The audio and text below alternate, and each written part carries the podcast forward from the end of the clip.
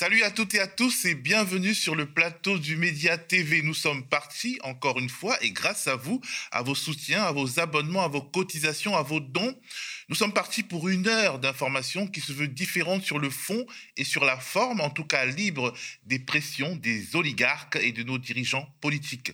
Des oligarques et des dirigeants qui agissent comme dans une coproduction. C'est ce que nous raconte notre confrère Jean-Baptiste Rivoire dans son livre L'Élysée et les oligarques contre l'info qui vient de sortir et dans l'interview qu'il nous a accordée, que nous avons diffusée samedi dernier et que vous pouvez regarder sur notre site internet et sur notre chaîne YouTube. Nous sommes le mardi 18 janvier 2022, il est 7h35 à Montreuil, la contre-matinale du média épisode 73, c'est parti.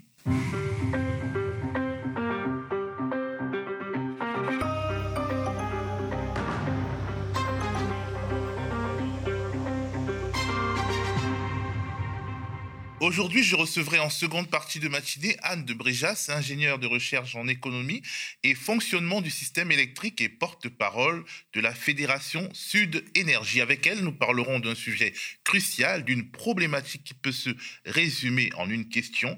L'exécutif Macron et l'Union européenne vont-ils sacrifier EDF, c'est-à-dire le patrimoine du peuple français, et faire cracher le contribuable pour sauver des acteurs privés du secteur de l'énergie complètement en déroute en raison de l'augmentation record et en grande partie artificielle, en tout cas en France, des prix de l'électricité. Rester jusqu'à la fin, ça vaut vraiment le coup et ça engage notre avenir.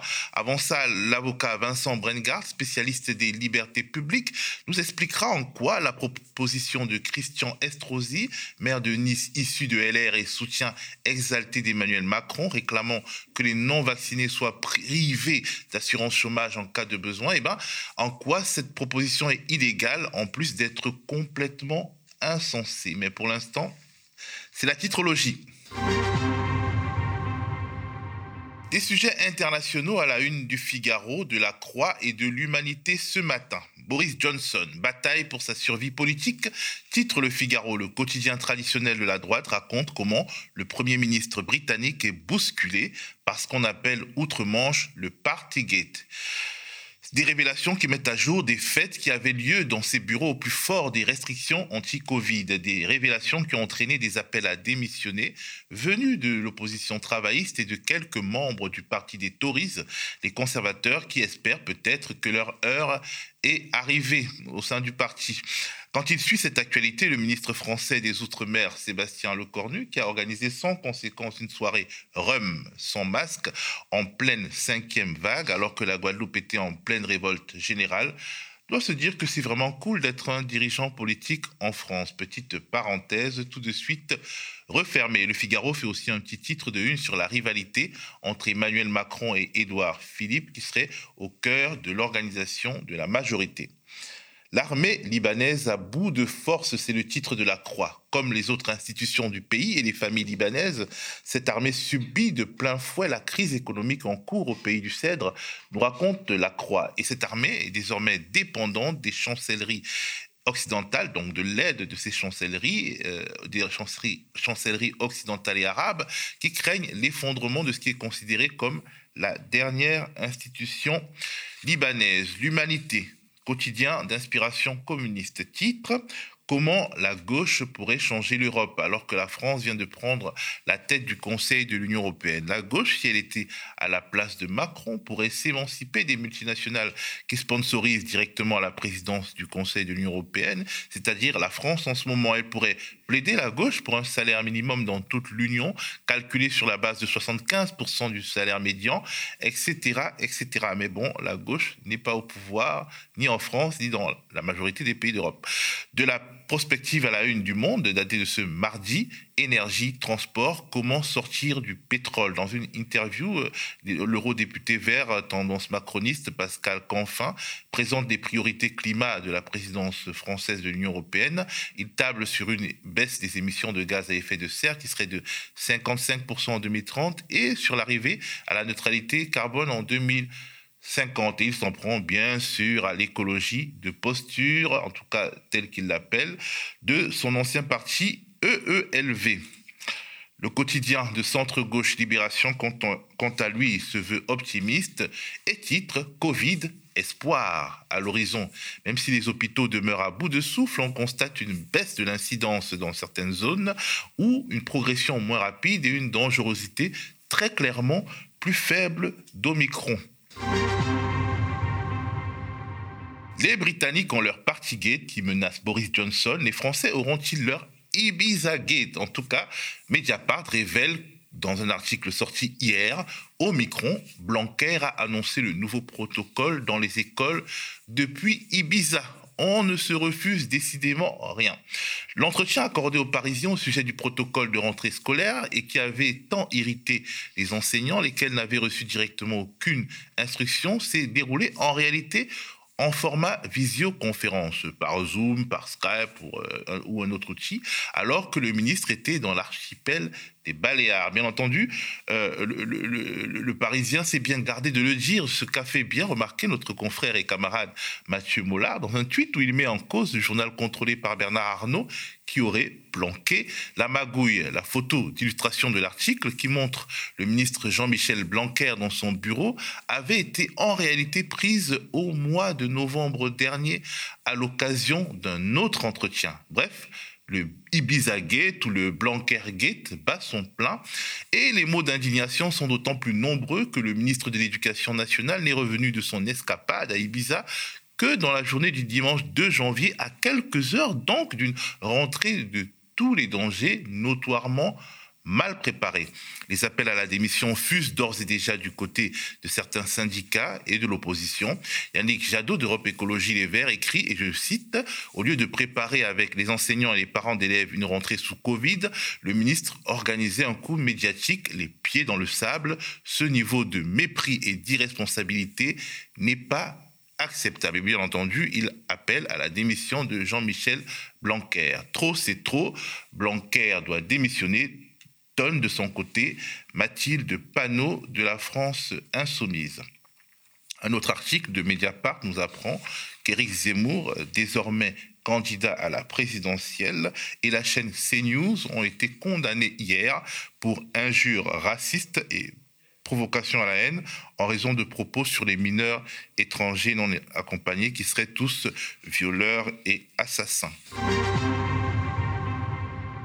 Les non-vaccinés sont-ils les nouveaux boucs émissaires, les nouveaux terroristes responsables directement ou indirectement des morts du Covid et de toutes ses conséquences, voire du délabrement de l'hôpital public pendant qu'on y est, et des dysfonctionnements de nos économies? En tout cas, à la suite d'Emmanuel Macron, de nombreuses voix s'élèvent pour réclamer que la foudre s'abatte sur eux. Un des derniers en date est le maire de Nice, Christian Estrosi, issu de la droite traditionnelle, mais soutien militant d'Emmanuel Macron. Christian Estrosi, aussi un activiste du lobby sécuritaire, qui a manifesté avec des policiers de sa ville contre la censure de certaines dispositions de la loi sécurité globale par le Conseil constitutionnel parmi ces mesures, celle qui généralisait l'usage des drones par les forces de l'ordre et notamment par les polices municipales. Bref, Qu'est-ce qu'il a encore dit, Estrosi? Eh bien, qu'il faut confiner, en réalité, il pense enfermer les non-vaccinés et qu'il faut priver, on se demande pourquoi, il faudrait les priver de l'assurance chômage. L'assurance chômage que de toute façon l'exécutif Macron a commencé à raboter pour pousser, n'est-ce pas, ces fainéants de chômeurs, vaccinés ou pas, à travailler. Écoutons Christian Estrosi à partir du moment où le pass vaccinal, ou euh, je serais même favorable à l'obligation de la vaccination. Vous êtes favorable à l'obligation vaccinale Ceux qui ne seraient pas, euh, vaccinés, un, devraient euh, être confinés chez eux dans les mêmes conditions que nous étions tous confinés au mois de mars et au mois d'avril 2020, et par ailleurs ne devraient pas avoir droit à accès à l'assurance chômage. Pas d'assurance chômage. Absolument. Les propos que vous venez d'entendre ont fait bondir de sa chaise l'avocat Vincent Brengard, notre ami Vincent Brengard. Vincent Brengard est un avocat spécialisé dans les questions de liberté fondamentale il scrute les absurdités juridiques, dont forcément politiques et morales, qui abondent en cette période de campagne électorale. Il nous a expliqué en quoi la proposition de Christian Estrosi est complètement illégale on a le sentiment que euh, la, crise sanitaire donne euh, véritablement lieu euh, à une forme de concours l'épine de celui qui va trouver la meilleure idée pour mettre un terme à l'épidémie. Et cette meilleure idée, elle est systématiquement ou alors extrêmement souvent liée à une violation de l'état de droit, à une violation des droits des personnes et à des contraintes de plus en plus fortes.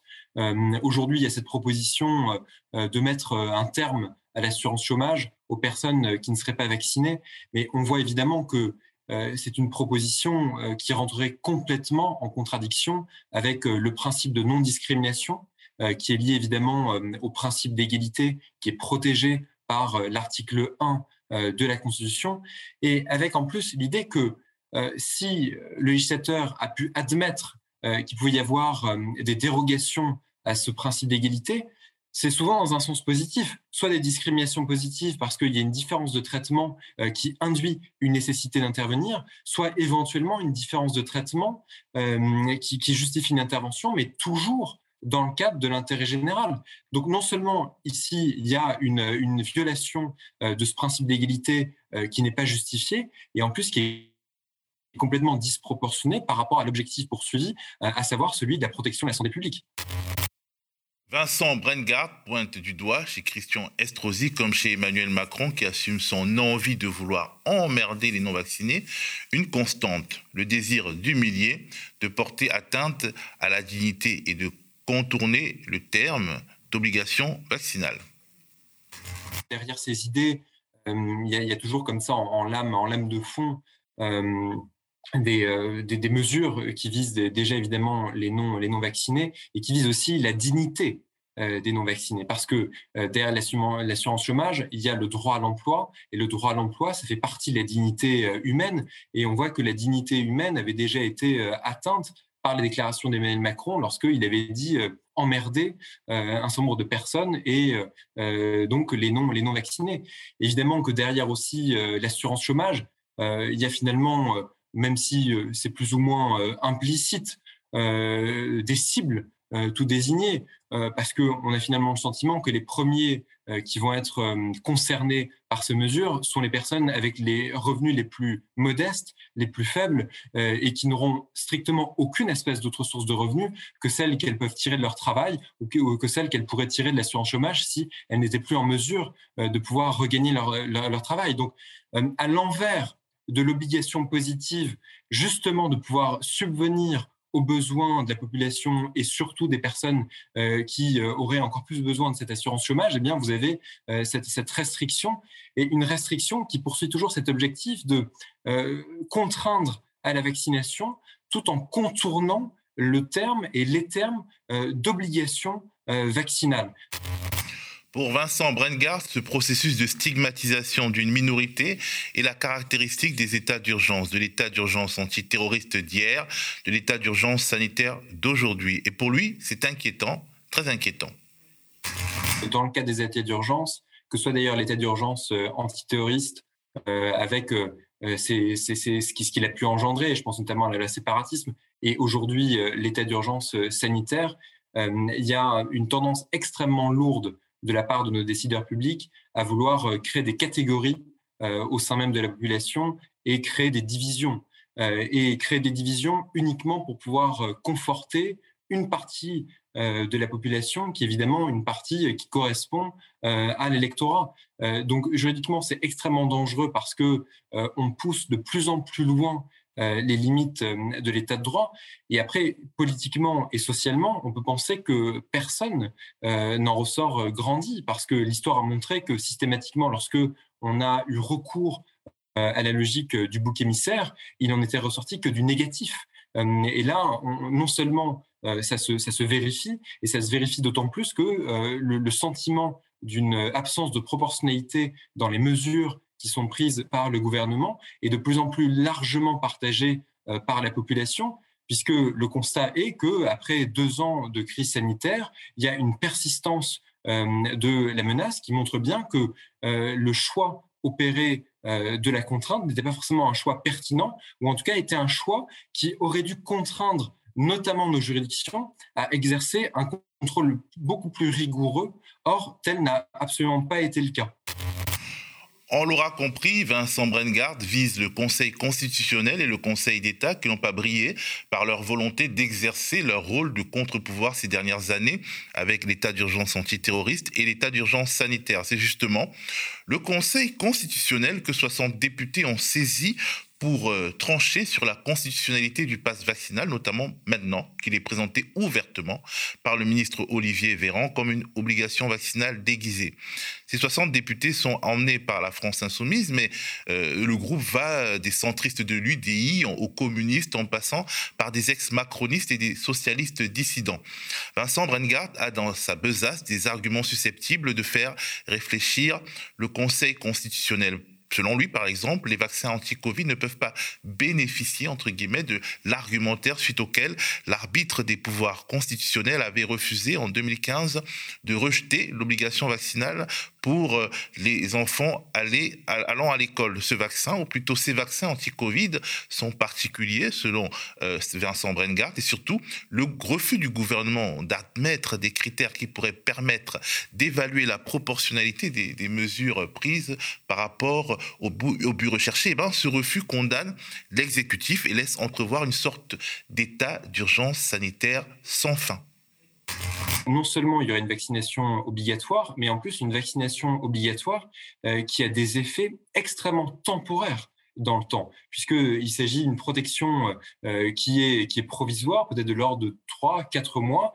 euh, et qui appelle des rappels réguliers. Et donc, je, pense que non seulement il y a cette question de la vaccination obligatoire dont doit se saisir le, Conseil constitutionnel, et en plus, il faut qu'ils prennent en considération le fait que nous ne sommes pas face à une vaccination qui aurait des effets définitifs. Et on voit euh, à travers euh, le refus aussi de mettre en place euh, finalement des, dispositifs qui permettent vraiment de lever la contrainte à partir du moment où le taux d'incidence serait inférieur, à partir du moment où le nombre de personnes hospitalisées aurait atteint tel ou tel, tel ou tel nombre, qu'il y a aussi un sentiment de nager un peu en plein flou, euh, parce qu'on ne sait pas véritablement euh, ce qui constitue aujourd'hui euh, les indices de proportionnalité, on ne sait pas aujourd'hui ce qui constitue véritablement cette, exigence. Et donc, je crois qu'il y, y a de ce point de vue, là encore, un, risque, un risque pour l'état de droit. À partir du moment où on fait peser des contraintes collectives sans leur adosser des indicateurs extrêmement précis qui permettraient d'en sortir parce que sinon, c'est la prolongation et ça peut être euh, perpétué euh, dans le temps, puisque nous n'avons pas les capacités de pouvoir euh, se libérer de ces outils. Bien entendu, aux médias, on suivra pour vous la suite de cette bataille du pass vaccinal qui est désormais au Conseil constitutionnel. C'est désormais le moment de la deuxième partie de cette matinale. L'exécutif Macron et l'Europe veulent-ils tuer EDF, l'entreprise à capitaux publics qui détenait auparavant le monopole de production et de distribution de l'électricité et dépouiller les contribuables, tout ça dans le but de sauver, de promouvoir des entreprises privées qui ne sont pas assez armées face à la flambée des cours de l'énergie? En tout cas, pour limiter la hausse du prix aux consommateurs, le ministre de l'économie Bruno Le Maire a mis en place un dispositif douteux qui aide le pouvoir à ne pas faire face à la colère populaire en pleine campagne électorale mais au final, si on reste dans cette religion du privé qui privatise les profits donc et socialise les pertes, c'est le contribuable qui finira perdant et le patrimoine public aussi. Pour faire la lumière sur cette question un peu complexe, mais très importante qui pourrait être le prochain gros scandale de la République, si on y prend garde, j'ai fait appel à Anne de Bréjas. Anne de Bréjas, c'est ingénieure de recherche en économie et fonctionnement du système électrique et porte-parole de la Fédération Sud Énergie. Bonjour Anne. Bonjour. Alors, le 10 janvier dernier, Bruno Le Maire, notre ministre de l'économie, expliquait que si nous ne faisons rien, les factures d'électricité augmenteront de 30 à 40 au début du mois de février. Trois jours plus tard, il nous assurait que tout allait finalement bien se passer en France avec une augmentation de seulement 4%, euh, euh, en dépit de la flambée des prix de l'électricité sur les marchés. Alors, est-ce que nous avons un faiseur de miracles à Bercy ou alors un prestidigitateur? Ben, on a quelqu'un qui va prendre de l'argent public euh, pour essayer d'éponger euh, ce, que produit ce que produisent les marchés d'électricité qui, qui produisent depuis maintenant des années et des années. Hein. Euh, on peut quand même se demander pourquoi les prix euh, de l'électricité sur les marchés explosent comme ça. Ils ont dépassé les 250 euros du mégawattheure quand ils sont plutôt traditionnellement autour de 50 voire 40 euros du mégawattheure. Alors que, euh, bon alors, on, a vécu une augmentation, une envolée des prix du gaz, mais le gaz n'entre que pour une petite partie euh, dans, le, dans, les prix, dans les coûts de l'électricité. L'électricité est produite en France essentiellement avec du nucléaire, de l'hydraulique et puis un peu de renouvelable et un tout petit peu de gaz. Et pourquoi, dans ces conditions, alors que les coûts restent très stables, relativement stables, pourquoi est-ce que les prix s'envolent sur les marchés comme ça Sur les marchés, c'est parce qu'on a un mécanisme hallucinant qui est que les prix de l'électricité sont indexés au prix du gaz. Ils auraient pu être indexés euh, euh, au prix de la cacahuète ou je sais pas quoi, ça aurait peut-être pas été pire, quoi. Et apparemment, ce mécanisme invraisemblable qui, existe depuis toujours, euh, Bruno Le Maire s'en est ému donc en octobre dernier en disant c'est absolument aberrant, c'est complètement dysfonctionnel, il faut faire quelque chose, il faut revoir les marchés. Donc là, on est face à cette situation où effectivement, s'il ne fait rien, les tarifs aux particuliers vont exploser. Et donc, il agit en pompier. Mais en fait, depuis euh, l'ouverture des marchés, hein, qui, date de 2000 pour les entreprises et qui date de 2007 pour les particuliers, on a des gouvernements qui agissent en pompier sans arrêt, en mettant des rustines sur un système qui est malade à la base. Donc au bout d'un moment, il va falloir se poser la question de comment on fait pour que ça se stabilise durablement. Encore une fois, normalement, si on n'était pas en marché, si, si, ça fonctionnait comme un service public, comme c'était euh, le cas avant, il n'y aurait pas eu cette explosion euh, des prix de l'électricité et on n'aurait rien eu à faire. Donc là, il agit, ça va coûter évidemment euh, aux contribuables ou aux usagers, mais bon, de toute façon, à la, fin, c'est toujours un peu les mêmes, disons, à la collectivité. et ça va rapporter gros à un certain nombre de grands... Ça va rapporter gros à... actionnaires. Voilà, exactement. Et puis, et puis ça crée euh, une instabilité, une volatilité permanente qui est délétère à la fois pour les, pour les usagers. Enfin, c'est insupportable pour des usagers d'avoir une facture où on ne sait pas si elle va exploser ou, euh, ou si elle va s'effondrer du jour au lendemain pour les usagers particuliers comme nous, pour les entreprises, elles se plaignent toutes aujourd'hui. Elles disent tous c'est pas possible, on ne peut pas vivre comme ça. Et puis c'est aussi délétère pour la transition énergétique. On y reviendra peut-être, mais euh, on a des investissements massifs à faire dans le système électrique. Euh, personne ne va investir s'il ne sait pas euh, la semaine prochaine ou, ou l'année prochaine si les prix, combien, de combien il va être rémunéré pour ces investissements. Donc en fait, rien ne fonctionne. Il y a quelque chose d'assez hallucinant qui m'a frappé, c'est-à-dire que EDF en fait avait vendu sur le marché, disons en avance un certain nombre de sa, un certain pourcentage de sa production, euh, ce qui lui avait rapporté de l'argent puisque les prix augmentaient. Et là, euh, l'État lui demande de racheter en fait euh, la production qu'elle avait vendue et de revendre tout ça. Et en réalité, l'État lui demande de perdre de l'argent. C'est ça qui s'est passé? Est-ce que tu peux nous expliquer? En fait, EDF vend euh, une petite partie de sa production. C'est-à-dire qu'aujourd'hui encore, tant qu'on n'a pas le projet Hercule, peut-être sur lequel on pourra revenir, hein, on avait déjà fait une émission là-dessus, EDF euh, e a quand même une grande partie de la production, 80% de la production à, peu près, et une grande partie euh, des clients. Donc, pour ses clients lui-même, normalement, il, ne passe pas par les marchés. Euh, sa production alimente ses clients. En plus, il doit aussi alimenter euh, les fournisseurs à un prix constant qu'on appelle l'arène, hein, le fameux arène, on pourra revenir dessus, c'est-à-dire qu'on lui, impose de proposer un quart de la production euh, de la production nucléaire à un prix fixe qui est 42 euros du mégawattheure. Enfin, pas exactement fixe, mais on va le dire comme ça. Et le surplus, donc s'il a plus de production que pour fournir tout ça, là, il vend sur les marchés. Mais la beauté de la, beauté de la chose, c'est que c'est comme ça un marché extrêmement spéculatif. Ça dépend à quel horizon on vend. Donc EDF a une attitude qui n'est pas euh, trop de trader, de spéculateur, donc il vend à long terme, donc on dit qu'il se couvre financièrement. Et donc c'est ce qu'il a fait, quoi.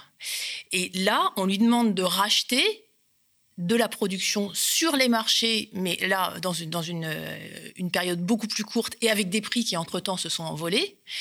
Et en plus de racheter pour alimenter ses propres clients. C'est-à-dire, donc, il produit, donc, il produit son électricité, mais il doit racheter pour fournir les clients au tarif réglementé de vente. En fait, il doit subventionner quelque part ses clients. Il doit subventionner ses clients parce que donc on a, on a le, mécanisme de marché. Enfin, avant, euh, on avait un seul opérateur, EDF, e qui produisait, s'occupait des réseaux, donc transportait et distribuait l'électricité. Et puis, au bout du compte, il y avait le, il y avait les clients, enfin qu'on appelait les usagers à l'époque, qui avaient un tarif simple. Enfin, je pense que tout le monde connaissait les tarifs bleus, c'était pour les particuliers, puis les tarifs verts et jaunes pour les entreprises. Tout le monde payait la même chose et c'était simple. On a fait un marché, on a voulu mettre en concurrence, mais évidemment, mettre en concurrence des réseaux, c'est quand même une absurdité totale, et mettre en concurrence des centrales, c'est tout aussi une absurdité. Enfin, on ne va pas mettre en concurrence les centrales nucléaires les unes par rapport aux autres, ou les centrales nucléaires par rapport euh, aux éoliennes ou au solaire. Donc, donc, ça a été compliqué de mettre en concurrence. Donc, qu'est-ce qu'on a fait? On a créé, enfin, qu'est-ce qu'on a fait? La Commission européenne avec les gouvernements, on crée une activité qui n'existait pas avant, qu'on appelle fourniture. Et donc maintenant, on a une armée de fournisseurs, dont euh, Total Energy, dont euh, euh Engie, donc l'ancien GDF, hein, euh, et puis alors, des, opérateurs étrangers, et puis des gens qui n'ont rien à voir avec l'électricité, hein, c'est Discount ou Leclerc ou, ou des gens comme ça. Et c'est quoi l'activité de fournisseur? C'est acheter pour revendre. Alors on pourrait dire bon bah ils font grossistes quoi en gros et ça c'est pas la première fois. Sauf que c'est des grossistes quand même très particuliers. C'est des grossistes euh, qui ne peuvent pas choisir l'électricité, c'est la même pour tout le monde, qui ne peuvent pas la stocker parce que l'électricité elle est transmise en temps réel entre euh, euh la vitesse de la lumière et qui voilà qui, et qui ne distribuent pas, qui ne livrent pas. Donc ils font rien quoi. Ils font uniquement une activité commerciale, ils démarchent les clients, d'ailleurs de manière assez agressive, et puis ils spéculent sur les marchés. Et quand euh, finalement ils, ils, sont euh, susceptibles de perdre de l'argent, comme ça arrive à tous les commerçants, qu'est-ce qui se passe? C'est l'État qui, revenant sur toutes les règles du marché, parce que le marché en gagne, on perd, oblige euh, l'entreprise à capitaux publics, quand même à 80% encore, à les subventionner, donc oblige le contribuable, c'est-à-dire toi et moi, des gens qui travaillent et gagnent leur vie, à subventionner des entreprises qui sont possédées par des milliardaires. Est-ce que je... Alors, je ne sais pas exactement par qui c'est. Oui, sûrement par des milliardaires, en tout cas qui se font beaucoup d'argent, oui. mais effectivement... Il y a Total. Il y a Total, dedans, il y a Engie, qui est donc l'ancien groupe public qui est maintenant devenu euh, privé à 75%, euh, qui, a, récupéré notamment une partie des barrages hydrauliques. Et, aujourd'hui, euh, la production hydraulique bah, se vend très cher sur les marchés. et puis, il y a des groupes, oui, il y a des groupes étrangers. donc, il y a Eni, par exemple, le pétrolier italien. Enfin, en fait, il y en a, il y en a quatre. c'est ça. Il y en a, il y en a 80. Puis je, puis je te dis, il y, a, des groupes aussi qui n'ont rien à voir avec le, domaine énergétique. Hein. Je, je, citais ces discounts. Enfin, il y en a plein des, comme ça. Plus des startups, plus quelques. Il y a un cas particulier qui est Enercop, où les, les gens ont souvent en tête. Il peut y avoir des, euh, des coopératives plus militantes qui sont là-dedans. Mais enfin, dans 99% des cas, voilà, c'est des gens qui sont là pour spéculer, pour faire de l'argent. Donc quand ça marche, eh ben, c'est bien, très, très, bien pour eux. Hein. Direct Energy, qui a été une petite startup qui a été rachetée par, euh, Total. Total, il y en a qui se sont fait plein d'argent au passage. Et puis quand ça va plus, et eh ben, ils font des plans. parce que euh, nous, on va les aider. Eh ben, exactement. Donc, il y en a qui ont fait faillite quand même. Ils ont été rachetés. Donc, les, clients sont repartis euh, chez EDF, qui a dû euh, assurer, assurer le fait qu'ils soient livrés en énergie. Parce que l'électricité, c'est pas un bien comme un autre. Hein. Si on n'a plus d'électricité, c'est quand même vraiment problématique. Donc, on peut pas se permettre ça. Et donc, l'État, via EDF, est là pour éponger les problèmes. Mais sur ce tarif réglementé de vente, c'est complètement surréaliste. Pourquoi est-ce qu'il est qu'il devait augmenter de 35 à 40 alors que, encore une fois, les coûts de production ont très peu bougé, ont très peu été modifiés, parce que pour faire la place à la concurrence et donc aux fournisseurs qui ne font rien, qui disaient nous on n'arrive pas à prendre des parts de marché à EDF parce que évidemment personne n'a aucun intérêt à passer chez nous. On a changé le mode de calcul du tarif réglementé de vente. Donc avant c'était calculé pour couvrir les coûts de production et là maintenant dans la loi il est écrit que ça doit avoir un objectif de contestabilité, c'est-à-dire être suffisamment cher pour permettre aux fournisseurs alternatifs de faire une offre moins chère. Ah, c'est beau le capitalisme. Alors, juste, pour faire ça, on a calculé euh, le tarif de la manière dont s'approvisionne un fournisseur qui n'aurait pas de moyens de production. Et comment il s'approvisionne? À l'arène, donc au ce droit de tirage auprès d'EDF, à un prix fixe, et sur les marchés. Et donc le tarif réglementé de vente s'est retrouvé indexé sur les marchés d'électricité, donc indexé sur le gaz qui flambe. Et donc c'est pour ça qu'on se retrouve avec cette situation complètement absurde.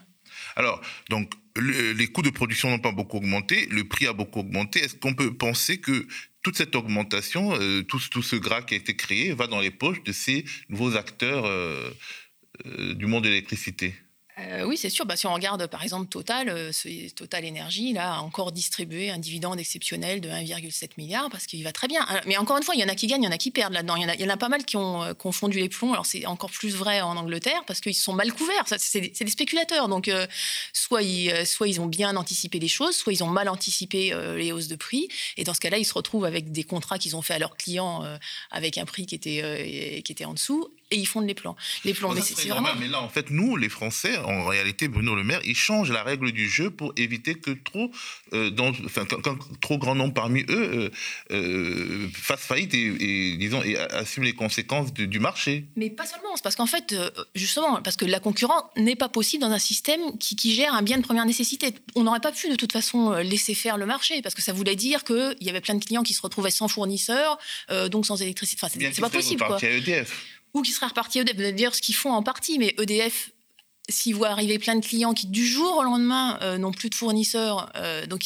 EDF, qui a vendu son électricité à l'avance, se retrouve avec des clients qu'il faut, euh, qu'il faut alimenter, mais il aurait fallu qu'ils rachètent sur les marchés aussi. Donc, de toute façon, on est pris dans un piège. Le, le problème de base, enfin, c'est pas tellement de savoir si là, on a fait, euh, Bruno Le Maire a fait le bon choix, encore une fois, en pompier. Oui, il a mis une rustine. Je pense que c'est mieux que rien, honnêtement. Mais c'est pas, pas du tout comme ça qu'on va pas continuer à enchaîner les rustines et à jouer les pompiers indéfiniment. Il faut quand même revoir le système à la base, qui, encore une fois, enfin, les prix de l'électricité euh, aux clients, hors inflation, depuis l'ouverture des marchés en 2007, c'était plus 50% jusqu'à encore euh, récemment. Dans les, dans les cinq dernières années, c'était plus 20% sans parler de l'augmentation de cette année. Donc on voit que ça va pas. Et là, qu'est-ce qu'ils proposent Une augmentation euh, limitée à 4%, mais, mais limitée à 4% pour cette année. Ça va se reporter sur les autres années. Et en attendant, on a un système qui euh, euh absolument instable, où euh, des clients se retrouvent en difficulté, où l'État est sans arrêt obligé de remettre au pot, où EDF passe par des situations où d'un coup ça va bien, d'un coup ça va plus. Et nous, par exemple, moi, je, moi je travaille au centre de recherche, donc on, la recherche sur l'énergie, et on est en pleine transition énergétique il faudra en faire. Et nos effectifs n'arrêtent pas de baisser parce qu'on nous dit qu'on n'a pas de la visibilité et que les résultats financiers sont, sont insuffisamment bons. Et surtout, encore une fois, on a donc 20, euh, c'est RTE, RTE, le gestionnaire de réseau, qui dit on a 20 à 25 milliards d'euros par an à investir dans le système électrique. C'est juste impossible quand on a mis un bazar pareil dans le système. Donc sortons-en, même les économistes, même les économistes qui sont les, pères de la, théorie de l'ouverture des marchés commencent à avoir des gros gros doutes et disent qu'ils sont peut-être trompés et qu'il faudrait peut-être sortir des marchés. Enfin, ils disent pas aussi clairement, ils disent qu'il faudrait peut-être aller vers des marchés hybrides, il euh, faudrait, faire faudrait peut-être garder le marché mais sans qu'il donne le prix, enfin des trucs... Euh, Enfin, je n'ai jamais vu un marché qui donnait pas de prix, euh, qui servirait juste à optimiser le fonctionnement du parc. Enfin, en gros, on aurait un programme d'optimisation qui s'appellerait un marché. Bon, j'espère, j'espère qu'on parce qu'ils se rendent compte que ça ne marche pas. Alors, euh, la, CGT, euh, Jean-Luc Mélenchon, euh, depuis un certain nombre de temps, et désormais Yannick Jadot, plaide pour la renationalisation d'EDF, qui demeure quand même contrôlée par l'État à 80%. Ce serait pas très difficile à faire. Est-ce que c'est une bonne idée? Et est-ce que c'est possible au sein de l'Union européenne? Pour en finir avec euh, ce bazar et la subvention, le subventionnement euh, de grandes entreprises par euh, finalement des citoyens ordinaires Alors, enfin, Juste encore une fois, hein, il y a le problème du subventionnement des grandes entreprises qui, est effectivement un gros problème. Il y a le problème aussi de l'instabilité complète qu'on met dans le système et qui qui nous pénalise complètement, qui ne nous, permet pas de faire la transition énergétique qu'on devrait faire. Hein. Alors, est-ce qu'il faut renationaliser EDF Oui, ça c'est sûr, mais ça suffit pas il faut sortir du marché. Il faut arrêter ce dogme de la concurrence. Il faut arrêter de, cette activité de fourniture qui consiste euh, à faire de la spéculation et, du commerce. Il faut qu'il y ait un acteur intégré, c'est-à-dire qui possède à la fois la production euh, et les réseaux. Et donc, il faut revenir à un système planifié. L'électricité ne se prête pas à la concurrence. Donc, donc euh, voilà, il faut aller plus loin que, que, que renationaliser EDF. Est-ce que l'Union européenne nous, le permettra? Est-ce que les textes... Clairement, elle ne nous permettra pas. Dans les textes européens, à plein d'endroits, il y a des directives, et c'était même, même dans le traité constitutionnel européen qu'on a voté en 2005, il est écrit qu'on doit avoir un marché de l'électricité, et donc l'Union européenne euh, euh, euh, assigne les États dès qu'il y a euh, une position dominante à imposer, par exemple, la mise en concurrence des barrages. Pour l'instant, on résiste, mais voilà. Donc, il faut être clair il va falloir s'opposer au texte européen. Mais je pense que je vois pas, enfin, que c'est absolument justifié puisque c'est dans l'intérêt général. Et je pense aussi qu'on serait suivi par d'autres États. On peut pas rester. En fait, nous, ça fait 20 ans qu'on dit ça ne peut pas marcher. 20 ans que les faits nous donnent raison année après année. Parce que là, on est dans une grosse crise. Mais enfin, il y en a eu d'autres des crises avant. Hein. Euh, je vous rappelle que quand, euh, Macron a lancé le projet Hercule de réorganisation d'EDF, il disait déjà c'était parce que la situation était intenable. Et puis, il y en a eu d'autres avant, etc.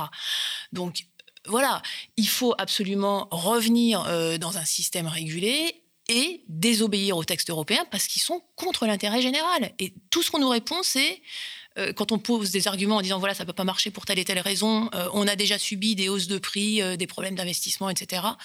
La seule réponse qu'on a, c'est c'est l'Europe qui nous l'impose. Enfin, c'est quoi cette démocratie? En plus, c'est extrêmement bureaucratique, c'est-à-dire que les néolibéraux estiment toujours que euh, les entreprises publiques, le système public est très bureaucratique, mais ça, c'est un monstre bureaucratique et réglementaire, une absurdité, un empilement de lois et de contre-lois, de directives qui, qui sont assez absurdes finalement. Ah bah, euh, oui, en question de bureaucratie, je pense que là, le marché, on est bien, bien, bien au-delà de ce qu'était le, le, monopole public. Hein. Enfin, on a créé des activités à n'en plus finir qui ne servent à rien, qui complexifient les choses. Même les spécialistes du secteur aujourd'hui disent qu'ils n'arrivent plus à comprendre comment ça fonctionne. Tout est archi compliqué. Encore une fois, cette activité de fourniture, elle ne sert à rien, donc on peut assimiler ça à de la bureaucratie. On a mis en place des bourses de l'énergie avec des produits ultra compliqués qui sont comme les pires des produits dérivés c'est inutile, c'est de la bureaucratie. Euh, pour la production, on fait des appels d'offres ultra compliqués, euh, ça génère euh, des, des, complexités incroyables. Enfin, on, a, on a un système, enfin, le système électrique en tant que tel, c'est déjà très compliqué. C'est un des systèmes physiques les plus compliqués qui soit, parce qu'il faut maintenir en temps réel l'égalité complète entre production et consommation. Sinon, bon, sinon on peut aller jusqu'au blackout si on n'intervient pas rapidement. Et là-dessus, donc c'est mieux euh, de pouvoir avoir des échanges entre tous les acteurs en temps réel. Là, on a mis plein d'acteurs qui passent par des marchés, des produits compliqués de marché, qui simplifient les choses, qui dégradent les résultats, et tous les échanges sont contractualisés. On, voit bien que c'est euh, des surcoûts gigantesques, quoi. Alors, on a beaucoup entendu parler de la taxonomie euh, des sources d'énergie au sein de l'Union européenne. On a beaucoup été, euh, disons, agité euh, par la question de est-ce qu'il faut mettre le nucléaire parmi, disons, les, sources d'énergie vertes? Est-ce qu'il faut mettre le gaz? On, a parlé des négociations d'apothicaire entre la France et l'Allemagne. Je, te mets du nucléaire, tu me mets du gaz, etc. Mais en fait, avant notre tournage, je vous expliquais qu'il y avait quelque chose de plus important dans cette question de taxonomie euh, euh, des, sources d'énergie. Bah, c'est un, un, bel exemple de euh, comment faire simple quand on peut faire, quand on peut faire compliqué. C'est-à-dire que la taxonomie, on a des débats sur qui devrait être dans la taxonomie. La taxonomie, on appelle ça taxonomie, c'est une classification en fait, pour faire simple. Voilà. Donc il y a les énergies vertes, les énergies qui sont vertes transitoirement, et puis les énergies grises. c'est-à-dire sales. C'est-à-dire sales, voilà. Je ne sais même pas si ça s'appelle griffe, hein. en tout cas pas verte, quoi, on va dire. Donc on nous, dit alors est-ce que c'est normal que le, nucléaire soit là et là? Mais la, question initiale, c'est à quoi va servir cette classification? Alors euh, Ursula von der Leyen, celle qui est la tête de la Commission européenne, nous dit ça va servir à labelliser les investissements euh, privés. C'est-à-dire que les entreprises pourront afficher dans leurs résultats financiers qu'elles auront mis tant de pourcents dans de l'investissement vert. Donc, qu'est-ce que ça veut dire? Ça veut dire que ce seront les investisseurs qui décident si on investit plutôt dans le nucléaire ou plutôt euh, dans les énergies renouvelables. Et au passage, ça voudra dire que on s'apprête à faire, à faire appel aux investisseurs privés pour faire du nucléaire, alors qu'on montre que c'est beaucoup, beaucoup plus cher de faire ça. Et c'est pas du tout la démarche qu'on avait apportée, euh, qu'on avait jusqu'à maintenant. C'est-à-dire que comment on fait euh, une transition énergétique, c'est ce c'est la démarche qu'a fait RTE quand il a proposé des scénarios qui vont jusqu'en 2050, c'est-à-dire qu'il décrit des, des, avenirs possibles, des scénarios possibles. Alors il avait décrit des scénarios avec du nucléaire où il restait du nucléaire en 2050, et puis des scénarios où on allait vers du 100% renouvelable. Et ces scénarios sont décrits année après année, et ils disent bah, il faut investir euh, tant dans tel machin, tant là, à telle date, à telle date, de manière à ce que l'équilibre, euh, toujours entre production et consommation, soit garanti, et avec plein de plein d'intriquements entre les, entre les décisions. C'est-à-dire que si on fait du 100% renouvelable, ça veut dire qu'il faut trouver des moyens d'équilibrage, donc il va falloir faire du gaz de synthèse, donc il va falloir produire ce gaz de synthèse, et puis il va falloir renforcer les réseaux là où on a mis la production. Enfin, c'est compliqué à faire. Et donc, demande une planification. Normalement, ce qu'on ce qu'on aurait dû faire. Donc on a, on a ces choix possibles, décrits par RTE. Après, pour moi, c'est du choix politique, c'est-à-dire qu'on aurait dû moi, je pense qu'on aurait dû aller au vote sur ces scénarios et dire, voilà, on demande à la population, est-ce qu'ils préfèrent Par le risque nucléaire, voilà, par référendum, est-ce qu'ils préfèrent le risque nucléaire et les déchets, ou est-ce qu'ils préfèrent le renouvelable, mais ça veut dire qu'on a des éoliennes et, des- du solaire partout. Bon. Ça a été une. Apparemment, on- n'en prend pas le chemin, hélas. Enfin, j'espère qu'on y reviendra. Mais en tout cas, c'est une décision politique. Et une fois qu'on a fait ce choix entre telle ou telle trajectoire, on met en œuvre les moyens pour investir le plus efficacement et de la manière la moins coûteuse possible. Et ce que montre RTE aussi, mais ce que montrent maintenant plein de gens, c'est que euh, ce qui coûte énormément, en fait, comme ce sont que l'essentiel des coûts de production, c'est des investissements sur le très long terme. Donc, c'est le taux de rémunération des investissements. Donc, pour faire, pour faire euh, vite, si on, si on arrive à emprunter à 1%, ça coûtera deux fois moins cher à l'arrivée que si on emprunte à 7%. Donc, on a intérêt à avoir un système sans risque et avec un investisseur public. Donc, voilà ce qu'on aurait dû faire. Une planification et l'État investit euh, et on suit la ligne.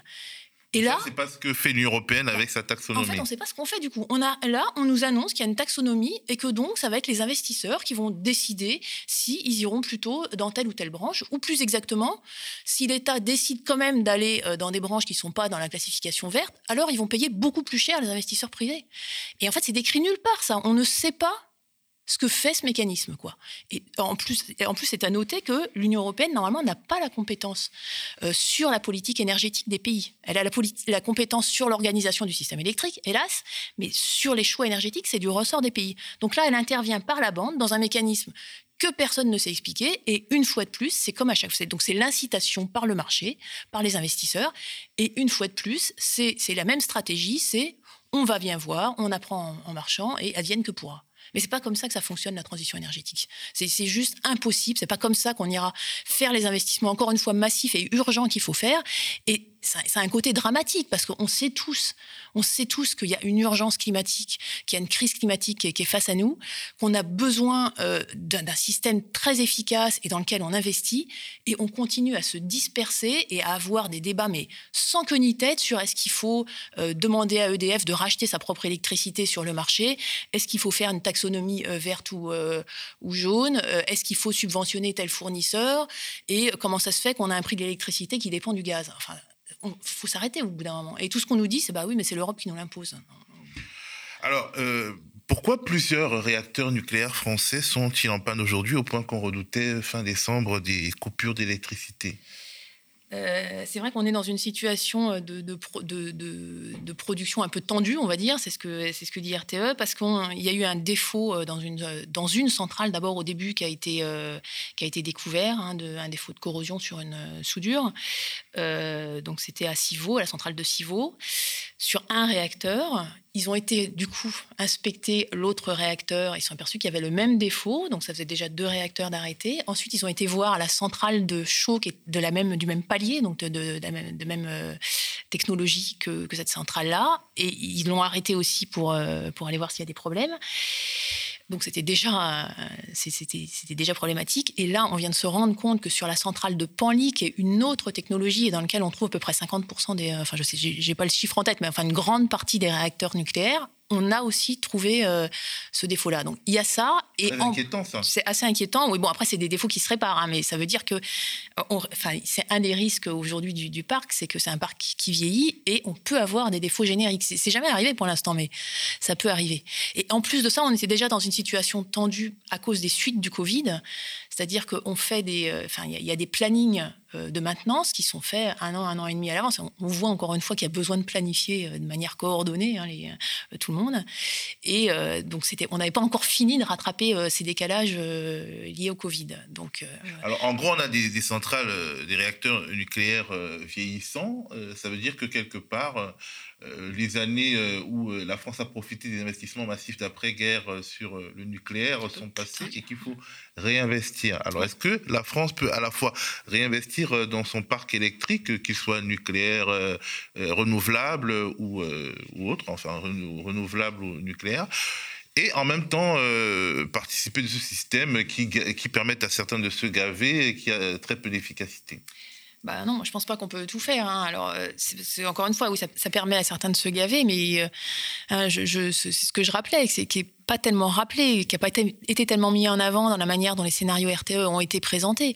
Mais vraiment, le, le critère, le paramètre essentiel dans le coût du système électrique, c'est le taux de rémunération de l'investissement, ce qu'on appelle le coût du capital.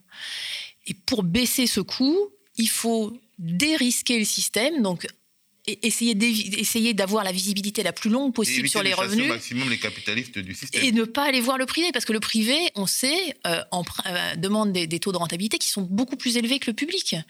Enfin, moi j'entendais, moi ça, ça me, à chaque fois je, ne reviens pas. J'entendais Dominique Seux sur France Inter il y a quelques temps, qui nous disait euh, l'épargne des Français a explosé, alors évidemment pas tout le monde, explosé pendant, pendant le Covid.